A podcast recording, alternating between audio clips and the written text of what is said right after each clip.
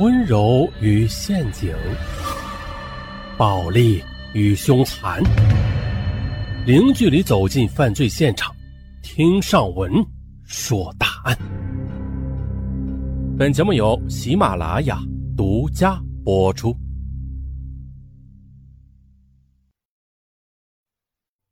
今天的这起案件是一起特大的劫船杀人案，但不是鲁龙鱼案啊，这是另外一起。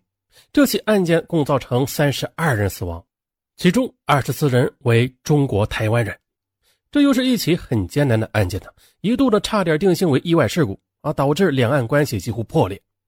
可是最终呢，还是依靠我们的法医神探，这案件才得以水落石出。可时至今日啊。该案件它仍然有一些迷雾，不清不楚的，这到底是怎么回事啊？时间我们回到一九九四年四月一日清晨八点，浙江省淳安县的公安局接到船家报警，报警称啊，千岛湖内有一艘游船失火，赶快来救援。接到报警以后，约二十分钟，当地消防队和淳安县港监部门火速乘船赶到事故水域。可是的，面前的景象让他们震惊无比。只见呢，庞大的海瑞号游船已经完全被烧毁了，船身面目全非，底舱的火还没有熄灭，浓烟呢也是滚滚的冒出来。在浙江省淳安县属于落后地区，本来淳安县就不是富饶的地方啊，在一九五九年这里修建的新安江水库，那更是让该县雪上加霜了。原来的。水库的发电让上海人受益，也形成了今天的美丽的千岛湖。可是呢，却淹没了淳安县的大片良田，由此淳安县便迅速的沦为该省倒数第三名的穷县了。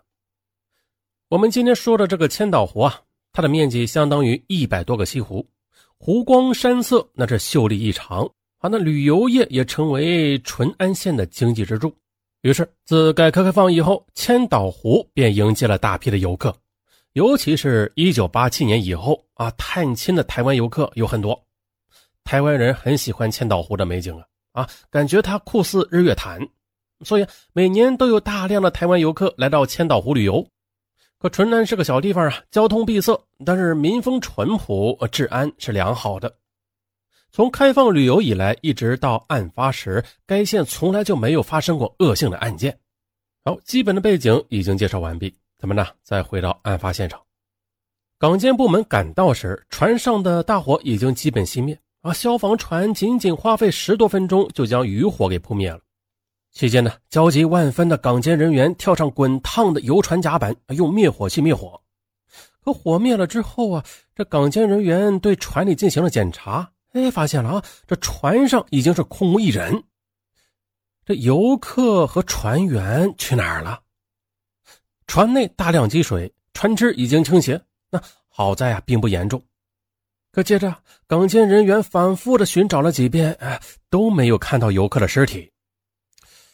啊，这么看来，应该是在失火以前，船员和游客就已经实施了自救，啊，已经跳水逃生了。如果跳水逃生，那至少大部分船员和游客应该可以幸存啊，死伤者应该不会太多的。于是，救援人员将海瑞号拖到附近的码头，准备将积水排掉。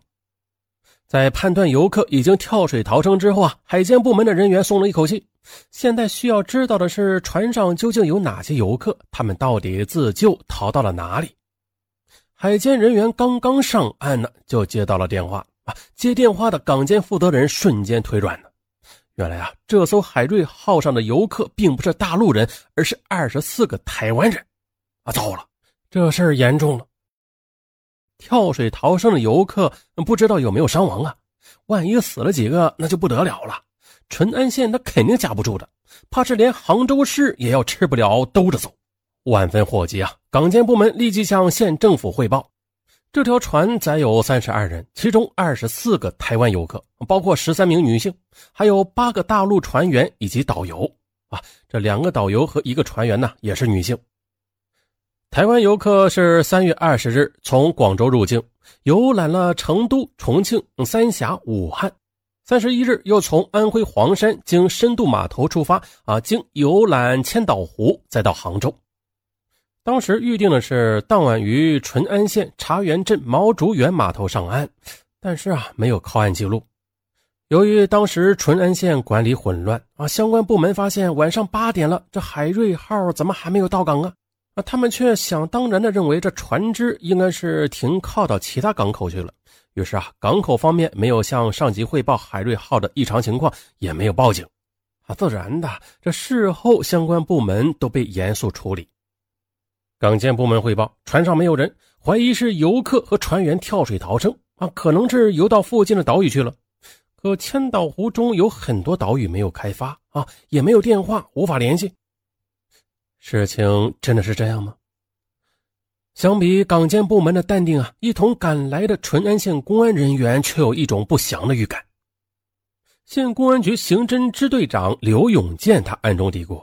如果是跳水逃生，那游客们应该将船上的救生圈和救生衣拿走的。可是呢，这海瑞号上所有的救生圈、救生衣都在原处。如果说船只突然失火，来不及穿救生衣，那取走挂在船上的救生圈也不过几秒钟啊，怎么样也来得及吧？于是，在这种不安的情绪下，船县出动了二十余艘船艇，千余人进行大搜索。啊！军民们对案发水域以及附近四十多公里的水面，还有山岗啊、岛屿、地毯式的搜查，希望发现失踪的游客，至少能找到尸体也行啊。可是呢，寻找了几个小时，毫无结果。至此，小小的淳安县政府不敢隐瞒了，立即向杭州市政府进行汇报。嚯！得知二十四名台湾游客不知去向，杭州市政府震惊之余啊，立即又向浙江省政府汇报了。省政府下令啊，迅速查找船上失踪人员，活要见人，死要见尸。可是呢，千岛湖湖面太宽阔了，搜索困难，没有办法。驻浙空军甚至出动了飞机，还有东海舰队也出动冲锋舟参加搜索救援。可是啊，就在艰苦搜索进行时，负责清理海瑞号残骸的民警们却发现了一件悲哀的事情。海瑞号是一艘开放性的观光游船，除了第三层的底舱以外，游船其他两层的客舱均为敞开设计，所以啊，从外边看甲板完全是一目了然的，那，空空荡荡的，烧了个精光。至于底舱，大火刚刚熄灭呢，这里温度很高，一时进不去。底舱降温以后，焦急万分的县公安局刑侦支队长刘永健用毛巾捂着口鼻啊，第一个跳下去查看。海瑞号的底舱非常狭窄，仅有十七平方米，那高一点五米，主要是用来存放物资的。那既然是货舱，也就没有必要设计固定楼梯了。所以啊，通往底舱必须要用一个便携式的折叠楼梯，平时是收起来的，用的时候就放下。可奇怪的是啊，此时重达二十五公斤的铁梯已经不知去向。借助消防队临时的梯子，刘永健缓慢地爬到底层。这里边积水已经齐腰啊！刘永健又从梯子上跳入水中，可是刚走两步，他就发现了一具漂浮的尸体。他吓得后退一步，又碰到了另外一具尸体。整个底层到处都飘着死人，一半已经烧焦。刘永健就站在无数尸体的中间。惊恐之下，刘永健不觉叫出声。几台抽水机很快的将底舱的水抽空。经过清点，一共有三十二具尸体，就是失踪的那三十二个人。啊，这一下啊，这当地各级政府一时都傻了眼，不知道该如何处理了。那改革开放以后，虽然有外国人和港台游客在大陆零星遇害啊，可是从来没有一起案件死过二十四个人之多呀。接着。根据对现场的观察，县公安局刑侦支队长刘永健他直观判断，这似乎不像是单纯的火灾，而更像是刑事案件。因为啊，现场有很多奇怪的现象。上边咱们说了，海瑞号游船有三层，最上面一层是观光甲板，第二层是客舱，第三层是底舱。底舱是存放柴油和粮食的啊，上边两层都是开放的，只有一些护栏，以防止游客落水。护栏很矮，只有半米，一翻就翻过去了。正常来说，游客都应该在上面两层观光。那就算是失火，游客船员们几秒钟就可以跳水逃生，没有丝毫阻碍的。也就是说，游客根本不可能莫名其妙的逃到底仓自寻死路，这不符合逻辑。消息上报之后，啊，党中央、国务院领导对此事十分重视，啊，对事件的处理也做了重要的指示，要求认真处理好善后工作，迅速的查明事故原因。同时呢，海峡两岸关系协会根据浙江方面的报告，及时主动的向台湾海基会通报了有关情况。接到游船失火报告后，浙江省副省长刘锡荣，还有省公安厅厅长司大校。杭州市市长王永明以及省台办、呃交通、旅游、民政等部门的领导也相继赶到现场。他们迅速的成立了事故现场处理小组。淳安县比较落后啊，遗体难以长期保存，他就用两辆大卡车昼夜不停的从杭州运来冰块，为遗体防腐降温。接着，淳安县城建公司又请来了四十多个木匠，选用最好的木料，连夜加工了三十二具棺材。此时啊，公司党支部书记王山海忍受着为船员的亲生儿子也在海瑞号上遇难的巨大悲痛啊，到现场关照赶制棺材的工作。他说：“痛失爱子，放到谁的身上都不好受。我相信政府会处理好一切事务的。”次日，遇难台湾家属与浙江省杭州市的民政、旅游等有关部门共同协商处理善后事宜。四月四日。悲痛万分的台湾遇难家属五十多人赶到淳安，他们刚下飞机啊，浙江省就给出了官方解释，这是一起游船意外失火事故啊，政府愿意赔偿损失。这话虽然不多，但是要点倒是很明确：第一，这是意外事故；第二，政府愿意给钱了事可遗憾的是啊，这群老百姓那可不是那么容易糊弄的。咱们接上回说啊，为什么说这群老百姓可不那么容易糊弄呢？因为啊，早在一九八七年，台湾国民政府就已经宣布解除戒严了啊，开放媒体和社会空间，由此便实现了言论自由。反对党也很快出现，台湾方面也决定一九九六年进行民主选举。此时，台湾人已经不把政府当作老爷了，而当作是为他们服务的公务员。所以呢，只要出了一点事媒体、民意代表还有反对党等等就会出来大闹啊，那谁都架不住。于是啊，很多高级官员甚至部长一级的也都被迫辞职。而在激烈竞争期间的台湾媒体呢，那更是了得了，可以称得上是无孔不入，四处搞新闻。早在四月二日，台湾新闻媒体就通过各种方法打探消息，甚至派记者伪装成家属混到淳安。啊，这些记者各显神通，有的伪装成遇害者的外甥、侄子，有的伪装成遇害者的女婿，甚至未婚夫。啊，怕被别人识破，他们之间交谈就多用闽南语。后来的大陆方面也发现不对了，调动一批福建的官员接待。可是台湾记者又用台湾的俚语交谈。啊，这个俚语啊，就是他们的民间语啊，一些呃当地方言呗。也就是说，除了台湾人以外，谁都听不懂。这些记者还采用先进的通讯设备窃听当地政府的通讯，以获得重要的新闻材料。这些台湾记者都是老江湖啊，很多人采访过海内外很多大案的，对于强权政府打交道，这些记者也并不陌生啊。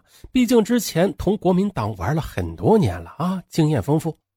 根据种种现象分析啊，台湾记者认为此案非常可疑，很可能是刑事案件，谋财害命。再说这批台湾游客，主要是来自于比较落后的台湾中南部地区，都是些年纪偏大的土财主啊。这群人是从事农业或者是做小生意啊，有钱归有钱啊，但是呃，他们文化程度不高啊，爱炫耀啊，很高调。那为什么说他们很高调啊？无论是男女，大多都是戴着硕大的金戒指、金表、金项链。搞笑的是啊。他们大多是故意的，不把钞票放到行李中，而是鼓鼓囊囊的塞在腰包里，挂在身上，哈哈，引人注目。平时花钱呢，他们也是大手大脚。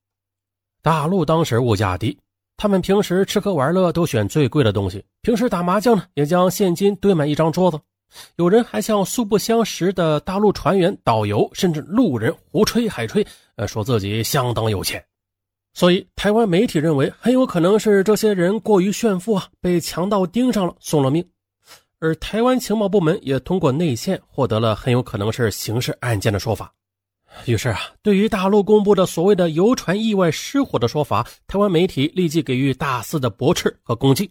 更关键的是，台湾政治人物也涉足其中。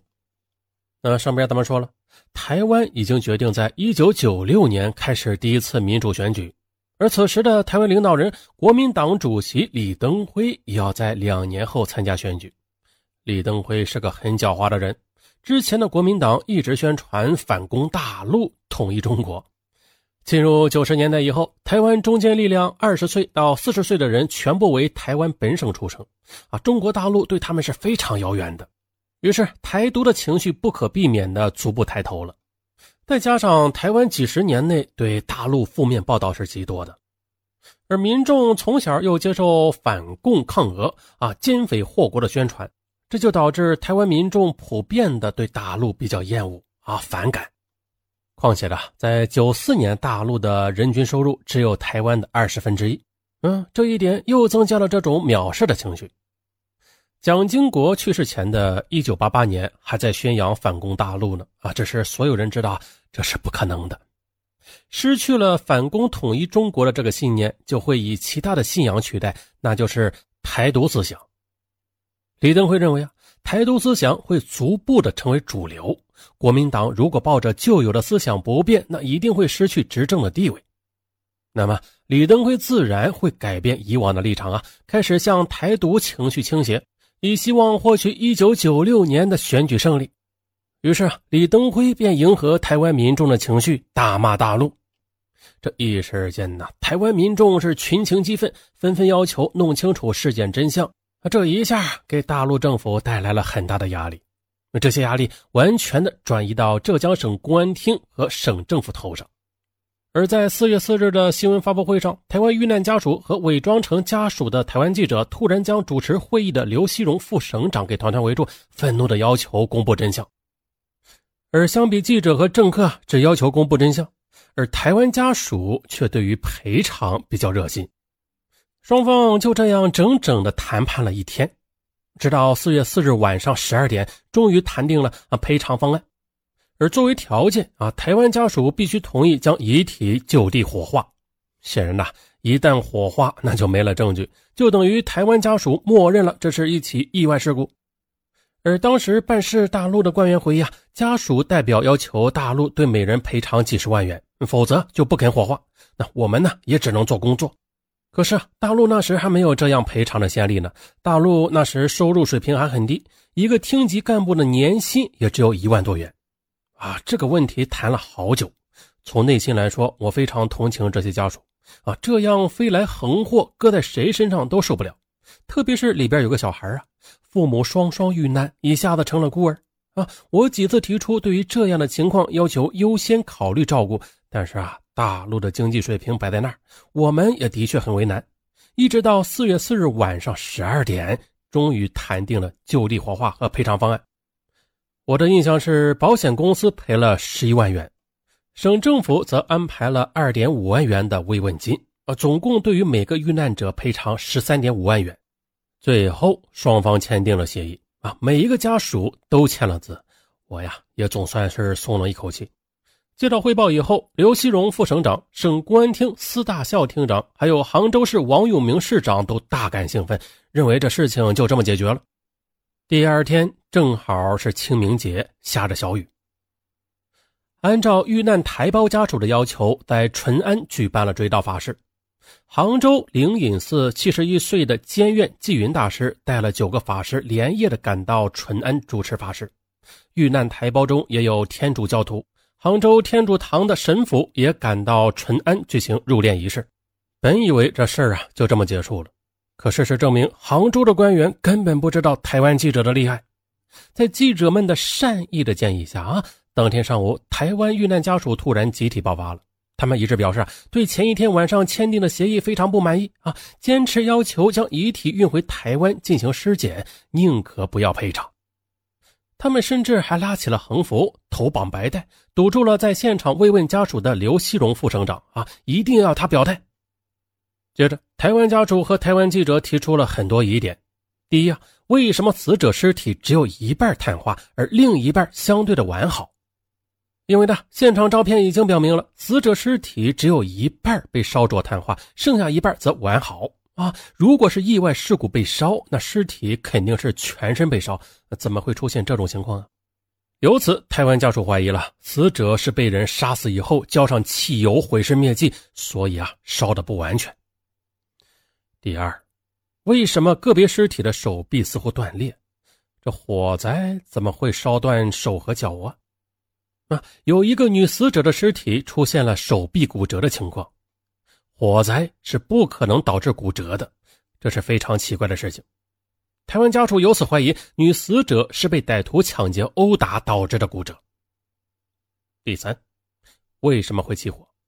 海瑞号用的是柴油，大家都知道啊，它不是汽油，柴油用打火机都点不着，它怎么会意外的发生火灾呢？可是呢，海瑞号烧得如此彻底，这是匪夷所思的事情。台湾家属怀疑啊，是歹徒杀人以后，这才放火烧船，毁灭证据的。第四，为什么现场没有发现值钱的遗物？大火可以烧毁很多东西啊，却不可能让所有的东西都凭空消失。现场没有发现台湾游客的财物，他们全部失踪了。台湾家属怀疑啊，这些财物是被歹徒抢走的。第五，为什么火灾会烧死三十二个人？这三十二人中有不少是青壮男人，还有六个水性很好的船员。千岛湖不是什么波涛汹涌的大海呀，这是一个水库，这里水面很平静，几乎没有什么风浪，而且到处都有岛屿。只要能够跳水逃生，基本是不可能被风浪淹死，更不难游到附近的小岛上。况且船上还有大量的救生圈和救生衣啊，即便不会游泳的人也能够轻松逃生。由此，台湾家属怀疑的是啊，游客被一群武装歹徒杀死之后，这才没有一个逃跑的。第六，发生火灾之后，这三十二人不跳水啊，反而逃到了最不适合逃走的狭窄的底舱，这不是自寻死路吗？台湾家属怀疑了，游客是被歹徒用武力驱赶到底舱后被杀，或者是被杀后将尸体扔到了底舱。客观来说啊，以上的六点确实非常可疑，用意外事故的结论根本就解释不了。最终呢，只得一口咬定那是意外事故。可是事实证明啊，这种应对是错误的，也让台湾记者抓住了把柄，导致事态几乎不可收拾。不过万幸的是啊，中南海并不糊涂。对千岛湖事件也非常重视，将一起这么离奇的事件定为意外，这似乎是在侮辱别人的智商啊！中央对此事相当不满。